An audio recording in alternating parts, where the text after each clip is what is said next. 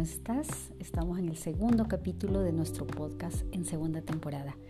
Hoy quiero que nos preguntemos si lo que estamos haciendo hoy es lo que nos va a llevar a donde queremos estar mañana. En tu mente y tu corazón, con Marisol Salinas al aire.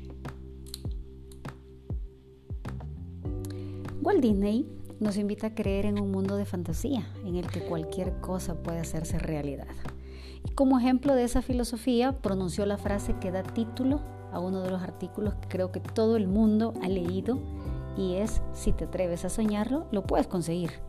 Pregúntate ahora si lo que estás haciendo te llevará a donde quieres estar mañana.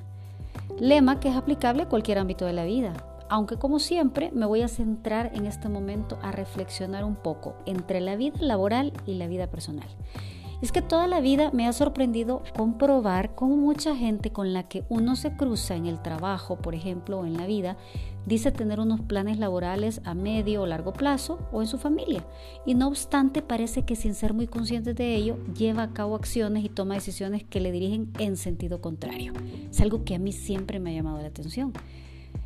Todos tenemos una idea más o menos clara de dónde nos gustaría llegar y de qué queremos hacer en el trabajo o en la familia dentro de, pongamos, 10 años.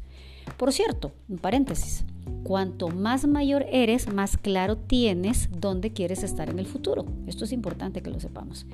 Hecho este paréntesis, no hay planes u objetivos que sean mejores que otros tan apropiado y correcto es tener aspiraciones de ser un director general en una compañía multinacional como de ser el mejor padre en tu familia. Se dice también que los objetivos deben ser alcanzables y medibles, o lo que es lo mismo, hay que ponerse metas que puedas conseguir aunque sea con cierto esfuerzo. Pero tampoco quiero entrar en eso, se trata simplemente de tener un objetivo más o menos claro en tu vida laboral y personal.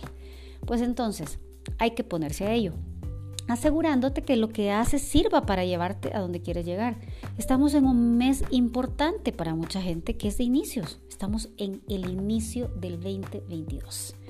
Yo no entiendo, por ejemplo, a esas personas que dicen querer asumir nuevas responsabilidades o vivir nuevas experiencias y sin embargo no hacen absolutamente nada para formarse o simplemente se reciclan y repiten historias pasadas ni los que dicen estar preparados para liderar equipos o familias y no hacen nada más que coleccionar pleitos o vivir en redes sociales o perder el tiempo. Ni los que se lamentan porque se aburren soberanamente en el trabajo, pero no son capaces de dar un paso adelante a explorar nuevos retos o a intentar un cambio de ocupación, dentro o fuera de su empresa.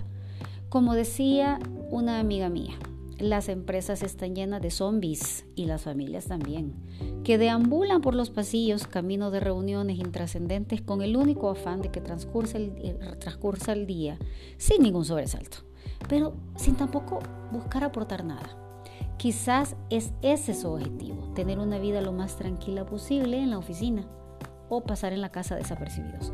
Lo que siempre me ha parecido perfectamente respetable si eso es lo que quieren. Pero es mucho y muy triste que todavía después estén indignados porque no alcanzan una nueva vida o una promoción en su compañía. El año nuevo es un buen momento para plantearse si estamos en el buen camino para conseguir nuestros objetivos. Hay cosas que siempre funcionan. Por ejemplo, Tienes que estar dispuesto a colaborar y apoyar a los demás con una buena actitud. Tienes que realizar de vez en cuando una autocrítica a tu trabajo. Tienes que escuchar las críticas de los demás y hacer una evaluación realmente. Tienes que mantener una red de contactos profesionales de altura, no dejar que esa relación que tenías con aquella persona influyente pues se caiga en el olvido y posiblemente tengas que revisar tus círculos sociales, porque muchas veces más que hacerte crecer te hacen perder el tiempo.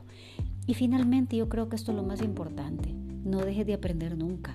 Apúntate a cursos, aprende un idioma, lee, relacionate con gente realmente de la que puedan aportarte conocimientos o visiones distintas de vida.